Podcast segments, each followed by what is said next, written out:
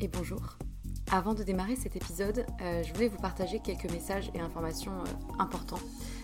Le premier, c'est merci. Merci, je le répète souvent, pour euh, l'oreille qui écoute. je ne sais pas si vous êtes dans le métro, dans votre lit ou en train de cuisiner, mais peu importe, merci. La seconde chose que je voulais dire, c'est que si vous me suivez sur Instagram ou que vous avez écouté certains épisodes précédents, vous savez que j'ai quitté mon emploi pour me lancer à mon compte. Euh, non pas par opposition au monde salarié, hein, mais euh, plutôt par besoin viscéral d'oser réaliser ce qui était devenu euh, une évidence, et plus précisément deux activités, avec pour fil rouge les mots. les mots qui racontent des histoires et qui sèment des idées et impacteront au moins une personne, j'espère.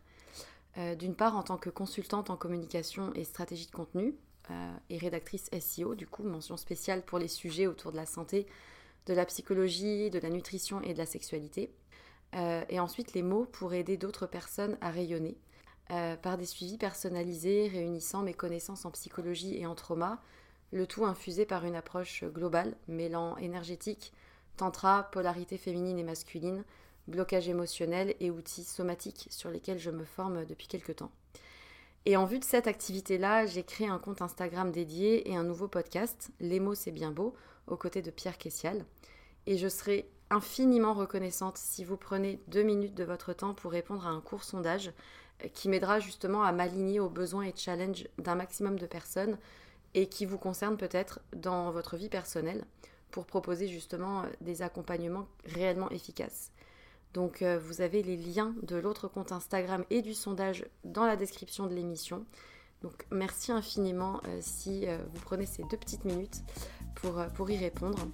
Et pour terminer ce message, j'aimerais juste euh, vous dire une phrase qui, euh, qui réunit un peu tout, toute l'idée et tout ce qui m'anime. raconter une histoire, c'est surtout raconter celle de quelqu'un qui a besoin de l'entendre et qui sera galvanisé par l'énergie perçue à travers ces mots-là. Voilà, je crois que c'est un, bon résumé du fil rouge de ce vers quoi je vais et ce qui m'anime. C'est tout pour moi et du coup, bonne écoute.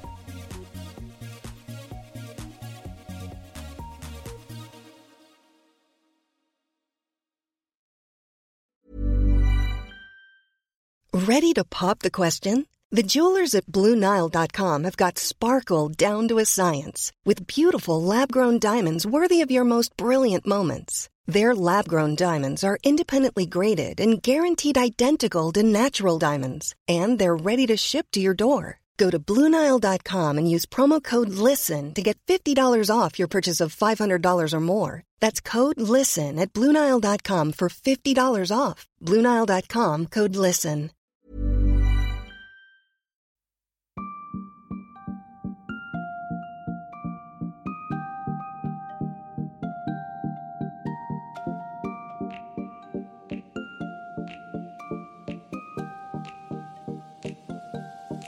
Bonjour et bienvenue dans Sois sage et parle fort, le podcast pour oser, se changer, ne plus se conformer, se cultiver, créer, rire, parfois pleurer, défendre nos opinions. Je suis Marie et j'ai décidé d'arrêter d'être trop sage et de parler fort de ce que j'ai envie, comme j'en ai envie. Je vous retrouve aujourd'hui dans un nouvel épisode, accompagné de ma chère Mathilde, pour parler de la question des réseaux sociaux. Ça fait pas mal de temps que j'avais envie d'en parler et je me demandais, est-ce qu'il faut voir ça plutôt comme quelque chose de positif ou est-ce qu'il y a aussi quand même des effets négatifs liés à l'utilisation des réseaux sociaux? On est tous sur les réseaux plus ou moins. On a voulu en parler avec Mathilde parce qu'on a des avis un peu différents qui se retrouvent un petit peu euh, similaires. Salut Marie. Comment tu vas? Bah écoute, ça va. Et toi? Très bien. Donc euh, comme on disait, on a décidé de parler des réseaux sociaux. On en avait pas mal parlé, on en, a, on en parle souvent ensemble. Mm. Il faut dire aussi qu'on s'est rencontrés sur Instagram. Donc déjà...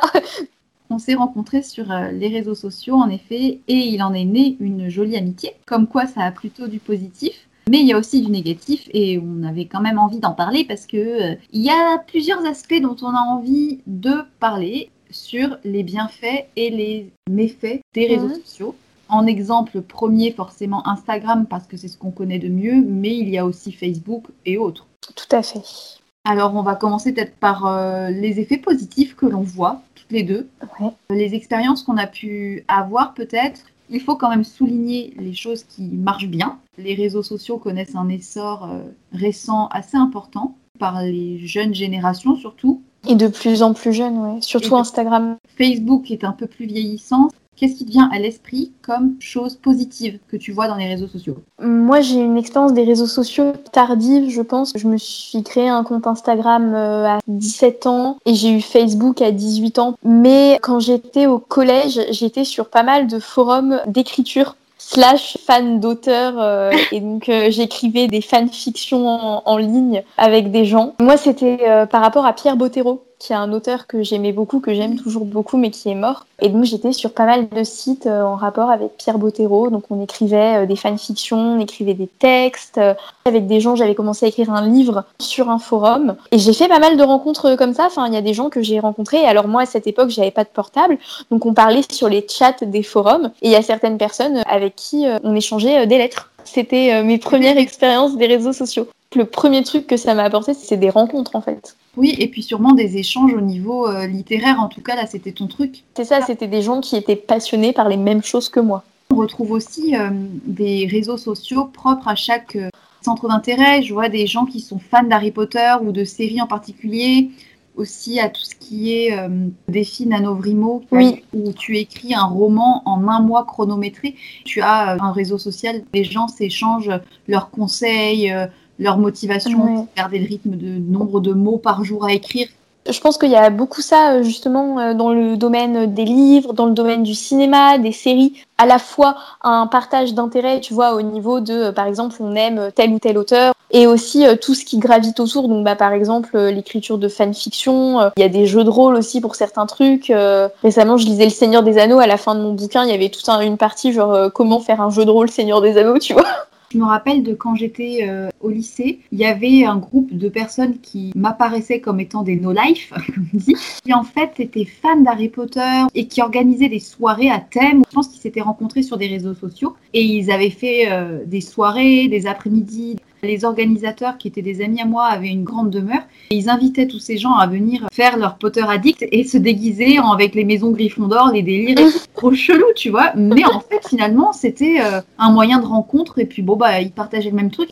Je suis d'accord avec toi, il y a aussi beaucoup ça dans le domaine culturel, la photographie, la musique. Tu retrouves aussi des forums, des conseils et des sites où tu peux euh, échanger. Tu as aussi même, allez, on va aller plus loin sur des sites de bricoleurs, qui sont euh, fans de tricot ou de do it yourself et qui vont donner leur machin. C'est un moyen, le réseau social, de mettre en relation des gens qui ont les mêmes centres d'intérêt après, on peut toujours dire qu'on s'enferme dans un milieu, mais ça c'est autre chose. Tu peux en tout cas partager une passion avec des gens qui sont passionnés aussi, que tu connais pas et qui savent faire des rencontres chouettes. Alors oui, euh, s'enfermer dans un milieu, mais en même temps, tu peux avoir des amis sur les réseaux sociaux et des amis euh, dans la vie euh, de tous les jours. Je parlais pas H24 de Pierre Bottero avec mes amis au collège, mais par contre sur le forum, on parlait presque que de Pierre Bottero, tu vois, donc ça fait un équilibre aussi. Moi, je me rappelle euh, du premier réseau social que j'ai utilisé, ça devait être Facebook. Je me suis inscrite en 2008, donc j'avais 14-15 ans. C'était d'abord le collège, les photos de classe de copains, copines, machin. Maintenant, je trouve que ça a vieilli, j'y vais plus du tout sur Facebook. Ça a vieilli, ouais. Moi, je me suis inscrite euh, en arrivant à la fac parce que c'est pratique. J'ai l'impression qu'avant, ça ressemblait un peu plus à Instagram, oui. alors que maintenant, c'est un peu des partages. Moi, j'avais pas mes d'amis qui avaient et qui partageaient des trucs sur leur mur toutes les cinq minutes, genre euh, t'actualiser ton statut. C'est plus du tout comme ça maintenant. Il y avait une visibilité des publications des gens, de tes amis, euh, les gens qui likaient, qui likaient pas, etc. Et c'était en fait le premier réseau social, mais c'était avec des gens que tu connaissais pas forcément tes amis, mais en tout cas euh, les personnes de ta classe, euh, de ton hmm. collège, tu partageais que tu avais euh, trop le seum parce que tu avais un contrôle de maths demain et tu en avais qui likaient et si t'étais pas liké c'était la honte parce que putain t'as personne qui a commenté quoi. Ah. mais, mais voilà et en fait maintenant quand j'y vais sur Facebook c'est plutôt pour la messagerie, pour les groupes si jamais j'avais des groupes genre pareil que hmm. toi. Et sinon plutôt pour garder le lien avec la famille éloignée mais quand j'y vais, il y a beaucoup de pubs et beaucoup, beaucoup de repartages d'articles. Il y a trop de choses. Les algorithmes sont bizarres. Moi, j'utilise Facebook pas mal. Euh, tu sais, je suis dans une asso, une asso anticarcérale, mais ça pourrait être n'importe quelle asso. Ce serait pareil, euh, l'usage qu'on aurait de Facebook, c'est pour tout ce qui est euh, organiser les événements. C'est vrai qu'on utilise pas mal Facebook, donc c'est pratique. J'utilise aussi pas mal Facebook sur des groupes féministes.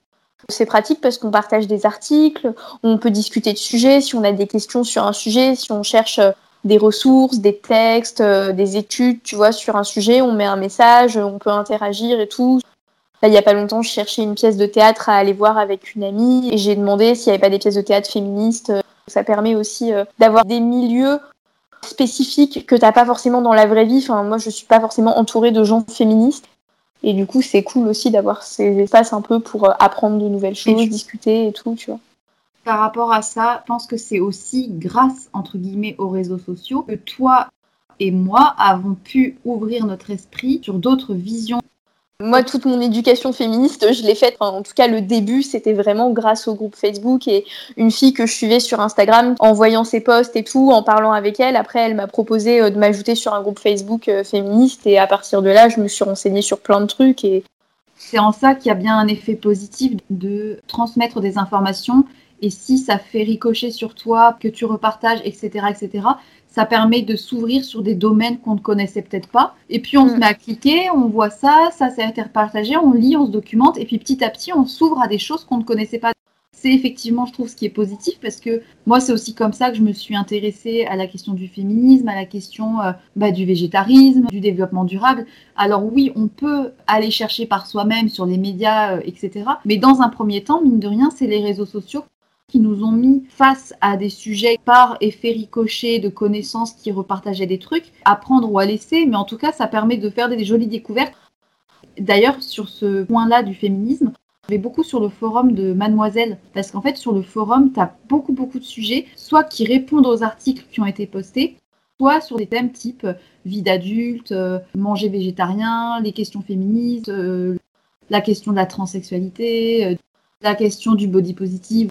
Alors c'est pas toujours neutre, c'est pas très safe comme tu dis des fois, mais c'est comme partout. Des fois il y a des avis divergents, mais en général c'est respectueux des avis qui sont différents. Je participe pas forcément, mais je lis en fait. Il y a beaucoup de ressources et beaucoup de filles qui partagent les derniers livres qu'elles ont lus. Par exemple, un des forums que je suis, c'est euh, le dernier film que tu as vu au cinéma ou euh, le dernier livre que tu as lu. Et mine de rien, de fil en aiguille, ce genre de réseau social qui au départ euh, juste euh, la transmission d'informations ou du repost ou du partage de sa petite vie, et eh ben tu peux en apprendre sur des domaines que tu connaissais pas du tout. Et ça, c'est cool.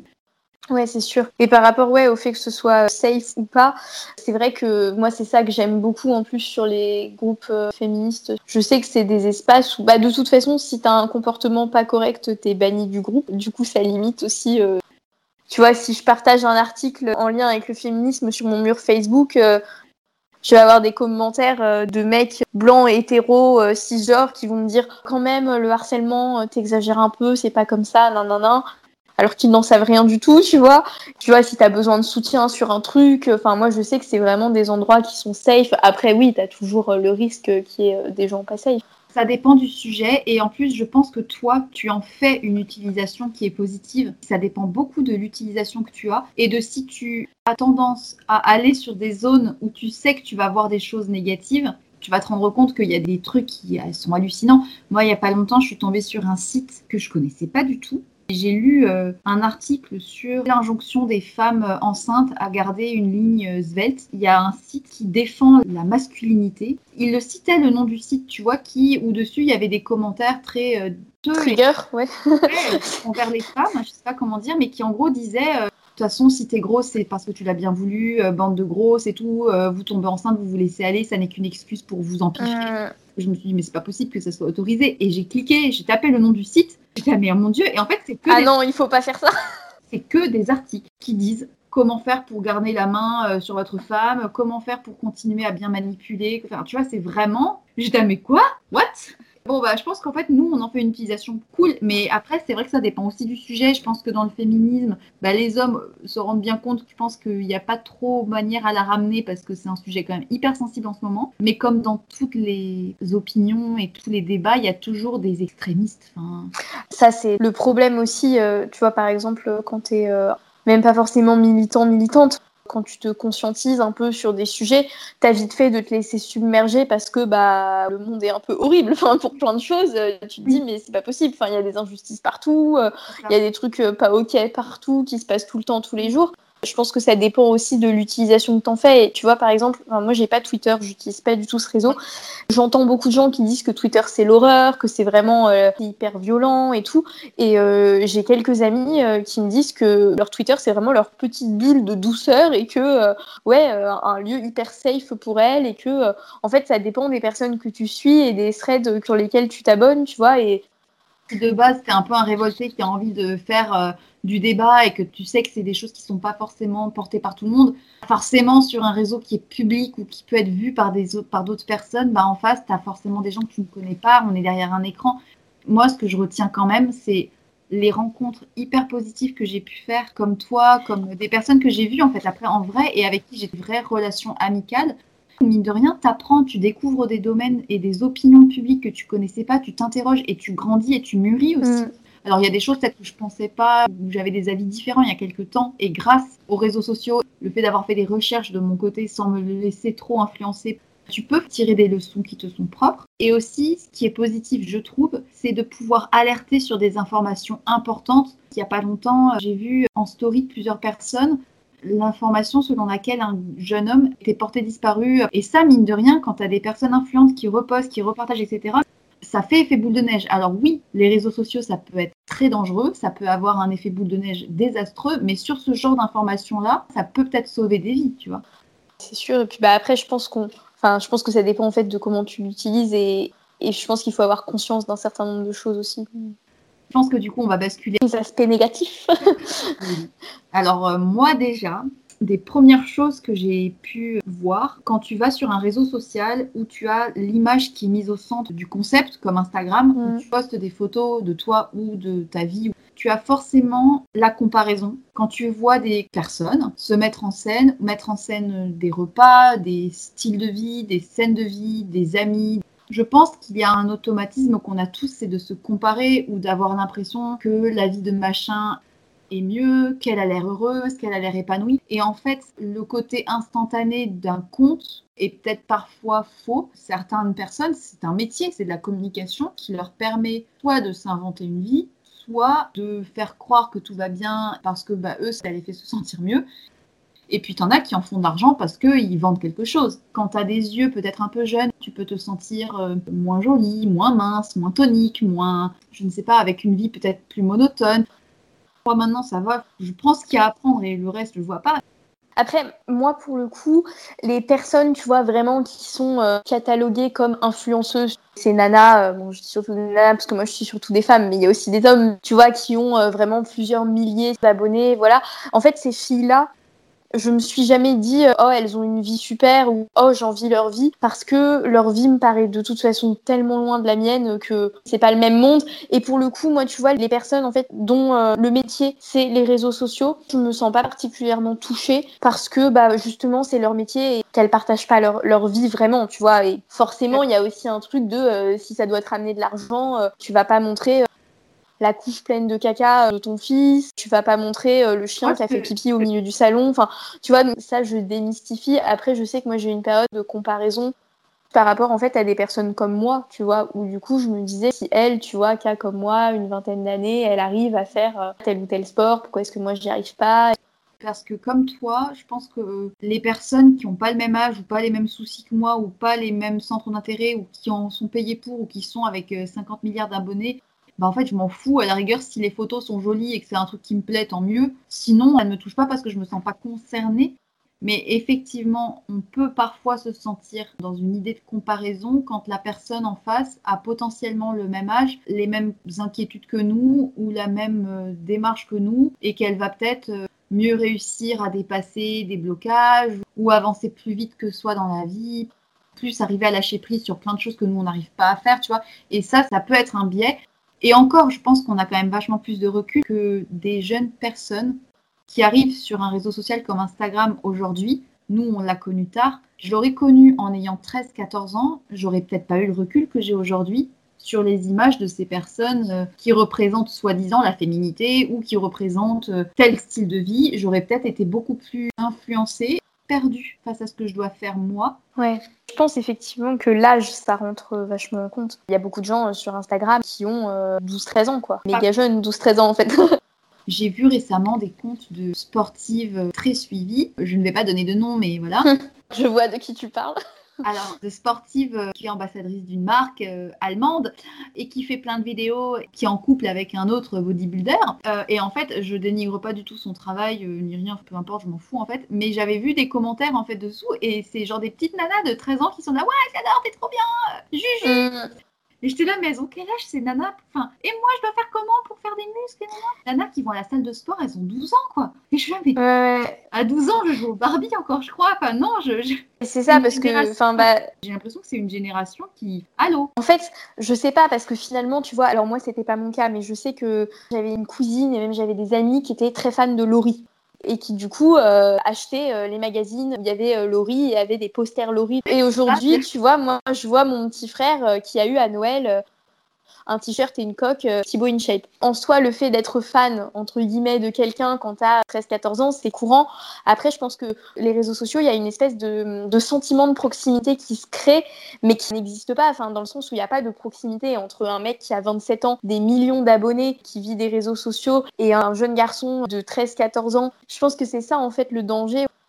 Bah, les influenceurs, je trouve que déjà, ça peut être très dangereux parce qu'il y a un encouragement à la consommation du produit qu'ils mettent en avant ou dont ils parlent. Quelque part, euh, ça n'est qu'une euh, manière de plus d'encourager à l'achat, à la consommation de choses qu'on n'a pas forcément besoin. Ensuite, il y a des placements de produits qui se font sous couvert du ouais j'ai goûté ça c'était trop bien je suis pas du tout rémunérée ou j'ai pas de partenariat ou alors c'est pas dit mais en fait c'est le cas parfois c'est pas toujours très clair je sais pas si tu as vu la vidéo d'Enjoy Phoenix. Elle voulait plus recevoir de produits, ouais. Il y a un gaspillage énorme quand on pense aux quantités qui sont envoyées à des influenceurs pour qu'on parle d'eux, alors qu'au final, les marques, elles balancent ça euh, dans des cartons et ça devient une usine à faire parler de telles choses, une usine à donner envie aux gens d'acheter le produit, le truc. J'ai lu un article il y a pas longtemps sur l'influence euh, des Instamums et c'était les mamans euh, qui testent des produits pour enfants ou des influenceurs qui parlaient de produits pour enfants. Et c'est les petits jeunes, enfin quand je dis enfants, c'est 12-13 ans, qui voient ces images-là et ensuite le demandent aux parents. J'ai pas les statistiques en tête parce que j'ai lu l'article en travers.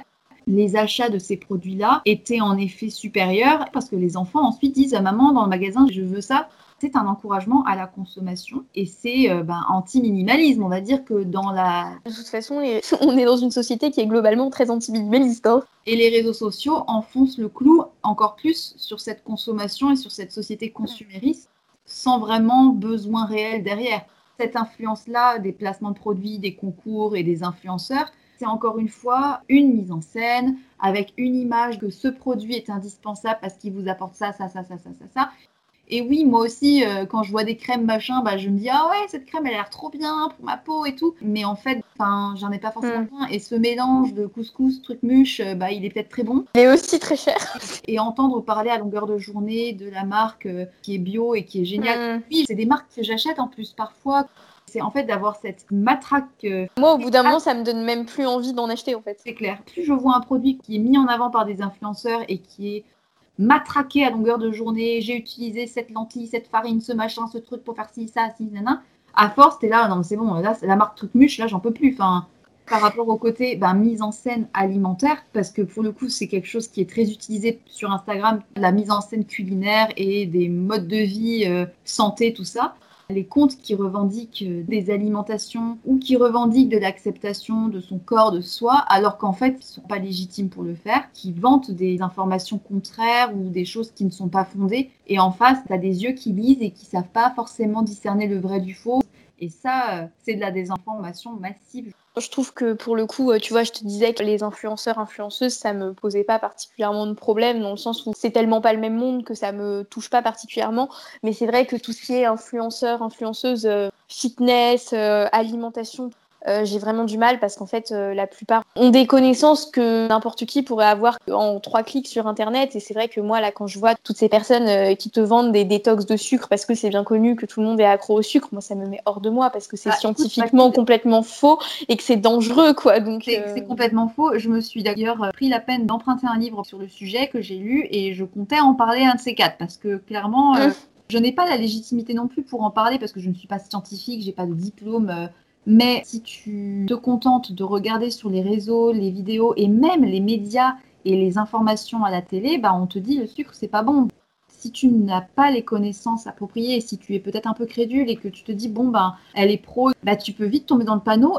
Ce qui me dérange, c'est pas pour moi, c'est pour des personnes qui sont oui crédules, qui n'ont peut-être pas assez euh, de recul. Ce risque de la désinformation, j'ai fait quand même quelques recherches et en fait, c'est vraiment étudié par des universités. Ça s'appelle les sciences sociales computationnelles, voir dans quelle mesure toutes les données qui sont amassées, tous les algorithmes, posts, les partages, etc., pour voir de manière quantitative l'impact que ça a et toutes les traces que les internautes laissent derrière eux. Donc, c'est une méthode sociologique et ils expliquent en fait qu'il y a une émergence à cause de ces réseaux d'une désinformation massive sur plein de domaines pour plusieurs raisons.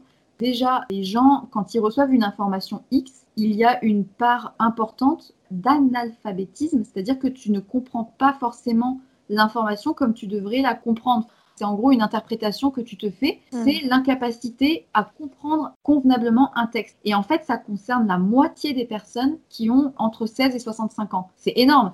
Une Ah personne sur deux qui va mal comprendre une information, qui va mal l'interpréter.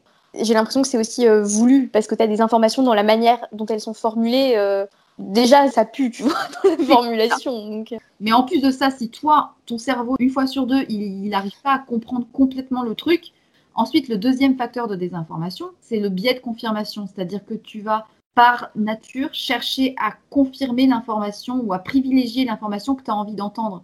Quelqu'un qui a envie de mincir et qui entend une première information selon laquelle le gras, c'est pas bon et il faut absolument enlever le gras, eh ben, il va forcément tendre à trouver des articles ou des photos ou des repartages ou des comptes qui prônent ça pour confirmer cette certitude-là. Tu vas naturellement chercher à valider ta première idée par des personnes qui vont continuer à enfoncer le truc dans lequel tu es convaincu. Toi, tu es convaincu de la légitimité des féministes, je suis d'accord avec toi. Mais du coup, en t'abonnant à plein de comptes qui sont là-dedans, à chaque fois que tu vas voir des choses là-dessus, ça va te confirmer ce que tu penses sur ça. Et enfin, même s'il y a certaines barrières et certaines limites, certains pare-feux, il y a le risque que ça soit complètement faux parce qu'il n'y a pas de contrôle pour empêcher des informations ou plus ou moins vraies d'être divulguées. Parce qu'au fond, n'importe qui peut dire ce qu'il veut. Enfin, moi, demain, je peux dire euh, il faut manger 15 fruits par jour et 3 grains de riz euh, tous les deux mois pour que vous voyez le bonheur du monde arriver sur votre tête. J'ai le droit de dire ce que je veux. Personne ne peut m'en empêcher.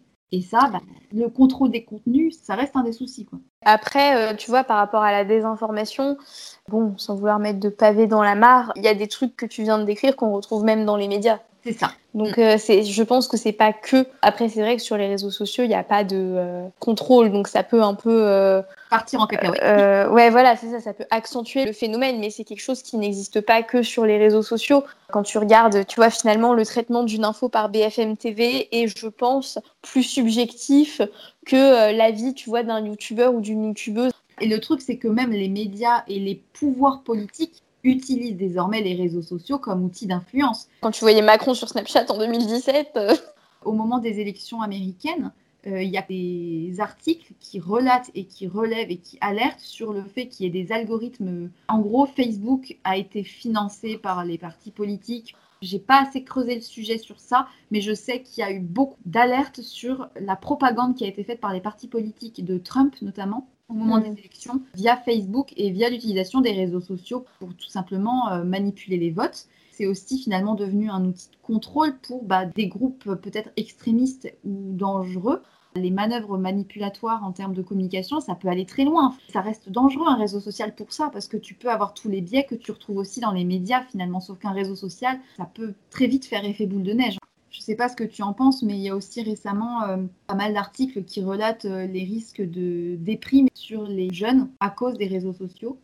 Il y en a beaucoup qui se retrouvent en fait dans un entre-deux où ils sont plus vraiment dans la vraie vie parce qu'ils sont tout le temps sur les réseaux sociaux et c'est hyper anxiogène et je me rends compte que quand je le pose et que je m'en éloigne vraiment plusieurs heures et je me sens mieux. Et il y a une spécialiste à la Sorbonne elle recommande en fait de, de se déconnecter régulièrement parce que on agit en fonction des autres en permanence.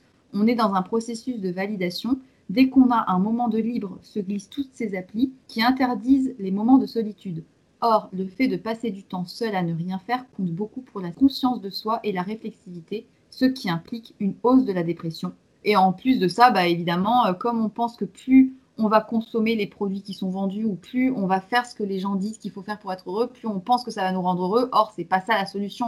Puis bon, euh, faut le dire quand même, d'être tout le temps là-dessus, tu finis par risquer de perdre la notion de la vraie vie. De, euh, T'en as qui se retrouvent à avoir une double vie, c'est-à-dire qu'ils vont mettre en scène toute une vie, mais en même temps savoir que c'est pas totalement vrai. Le risque de croire à une proximité alors qu'il n'y a rien du tout. Tu finis par avoir l'impression de lier des amitiés. En fait, tu tombes de haut. N'importe qui peut penser n'importe quoi de toi. Peut... Enfin, tu te fais des films d'amitié qui n'en sont pas et tu peux vite euh, être déçu, se protéger, on va dire. Il faut avoir conscience justement du fait qu'il y a un décalage entre les réseaux sociaux et, la réalité et que tu peux lier des vraies amitiés sur les réseaux sociaux, mais tu peux rencontrer des gens qui ne sont pas forcément des personnes avec qui tu peux lier amitié. Et c'est vrai que c'est pas toujours facile de pas se projeter euh, sur les réseaux sociaux.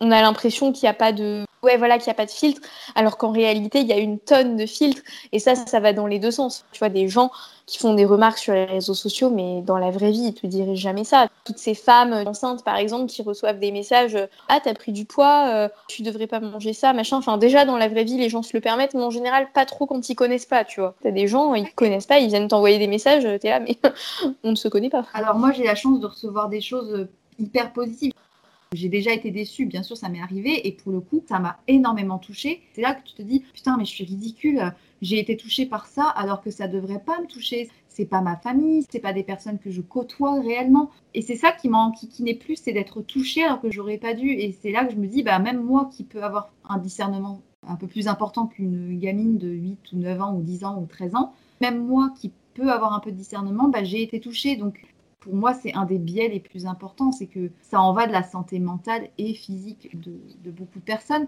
Et je pense du coup que l'usage qui en est fait peut être très dangereux quand on n'a pas un certain âge. En fait, au-delà de l'âge, moi je pense aussi que tu vois, on a beaucoup dit avec l'arrivée, le développement des réseaux sociaux, c'est dangereux, c'est pas bien. On disait c'est dangereux, mais on t'expliquait pas pourquoi, on t'expliquait pas du coup comment les utiliser pour que ce soit pas dangereux. Je pense que c'est ça le vrai problème. Et j'ai l'impression que maintenant, il y a quand même un peu plus d'informations. On t'explique ce qui est dangereux. Le truc, c'est pas de dire c'est dangereux, donc il faut pas l'utiliser, parce qu'on sait très bien que de toute façon, il y aura utilisation. Moi, il y a une chaîne YouTube que j'aime bien qui s'appelle Le Roi des rats. Il parle en fait de plein d'abus et de dangers des réseaux sociaux. Oui, mais le problème, Mathilde, c'est qu'il y a beaucoup de parents qui n'ont pas conscience des dangers parce qu'ils n'étaient peut-être pas assez alertés dessus. Comme il n'y a pas de contrôle et qu'il n'y a pas de limite légale suffisamment forte pour empêcher des jeunes d'aller dessus, même si tu éduques ton enfant et que tu lui expliques, etc., à un moment donné, il y a quand même des choses qui sont matraquées en permanence sur des écrans. Même si tu expliques à un enfant que ça, c'est pas la vraie vie, que ça, c'est pas la réalité, qu'il faut pas se faire influencer, il y a quand même un risque de voir des choses qu'il ne devrait pas voir. Même si tu éduques ta fille à accepter son corps et à comprendre que le corps qui est vendu dans les magazines et dans les réseaux sociaux, c'est pas la vérité, elle voit que ces images-là en permanence. Mm. Aujourd'hui, on voit aussi beaucoup de comptes qui vont vendre des programmes de santé, etc. Et je trouve que c'est le plus dangereux sur les réseaux sociaux. Il y a beaucoup de divulgation d'informations en matière de santé. Et en fait, je trouve ça particulièrement dangereux parce que c'est pas juste une histoire de mode et de s'habiller de telle manière, c'est carrément une histoire de sa santé et de sa vie et de son état physique et où on s'en remet à des conseils de personnes qui ont des diplômes qu'elles ont payés sur Internet ou des connaissances qui sont piochées de ci, de là sur Google. Moi, c'est ça qui me dérange, c'est que ça concerne beaucoup la santé. On est déjà dans une société qui a tendance à s'inquiéter beaucoup de ces questions. On met encore plus euh, l'idée de la peur et de faire attention et de faire telle chose ou pas telle chose. On va dire que ça donne un certain pouvoir à certains comptes ou certaines influenceuses. C'est le côté désinformation qui me gêne le plus, je crois. Suis d'accord avec toi et en même temps, tu vois, par rapport à ça, j'ai aussi l'impression que les réseaux sociaux, ça peut permettre de véhiculer justement d'autres images, tu vois, ce dont on parlait tout à l'heure. Enfin, on n'a pas attendu les réseaux sociaux pour présenter des corps normés, euh, toujours la même chose, de femmes euh, grandes, blanches. Justement, les réseaux sociaux, ça peut aussi permettre de véhiculer d'autres représentations. L'argument santé, il est assez dangereux, mais finalement pas que sur les réseaux sociaux. Il y a quand même du positif qui en émerge, j'ai l'impression récemment de mm. courants qui vont à contre-courant de la norme, justement, en utilisant les réseaux sociaux comme outil de revendication. Je pense que ça peut être positif, ça peut servir de tremplin pour s'intéresser à des sujets et pour rencontrer des gens dans la vraie vie, faire des passerelles pour les rencontrer dans la vraie vie. Voilà. Garder du recul, quoi. Utiliser les ressources qui sont positives et pertinentes pour peut-être rencontrer des gens après dans la vraie vie. Et on va dire faire le tri entre le business et les relations réelles De toute manière, une information sur un réseau social, il faudra toujours aller la vérifier par soi-même et la tester sur soi-même et trouver sa vérité à soi plutôt que de trouver des vérités chez des personnes différentes.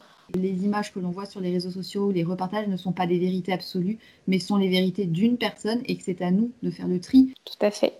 Moi, le mot d'ordre un peu de ma vie en général, c'est essayer de ne garder que ce qui me convient et ce qui m'apporte euh, des choses positives. Et mettre à la poubelle le reste. Donc, euh, si vous êtes face à des images qui vous polluent, ou s'il y a des choses qui vous font culpabiliser, ou s'il y a des informations qui vous semblent douteuses, qui ne sont pas véhiculées par des personnes diplômées en train de vendre des produits, des marques, des choses qui ne vous apportent finalement rien bah, vous connaissez le petit bouton pour se désabonner. Ça, je pense, c'est hyper important. Dès que vous sentez que quelqu'un vous fait pas du bien, bah, vous vous en foutez. de toute façon, euh, vous devez rien à cette personne. Donc, euh. Et puis dès qu'il y a des images qui reviennent en boucle et qui ne vous intéressent pas, qui ne vous apportent rien, voire pire, qui vous saoulent, plus d'hésitation à avoir. Vous allez dans la petite coche à droite, se désabonner. Êtes-vous sûr? Oui, vous inquiétez pas. La vie va continuer. Vous ne passerez pas à côté de choses indispensables. Ne vous en faites pas. Au pire, il y aura toujours quelqu'un pour vous dire euh, s'il s'est passé des choses importantes. Voilà, on va dire ça. Sur ce, bah écoute Mathilde, à très bientôt, j'espère. Oui, j'espère aussi, ça devrait.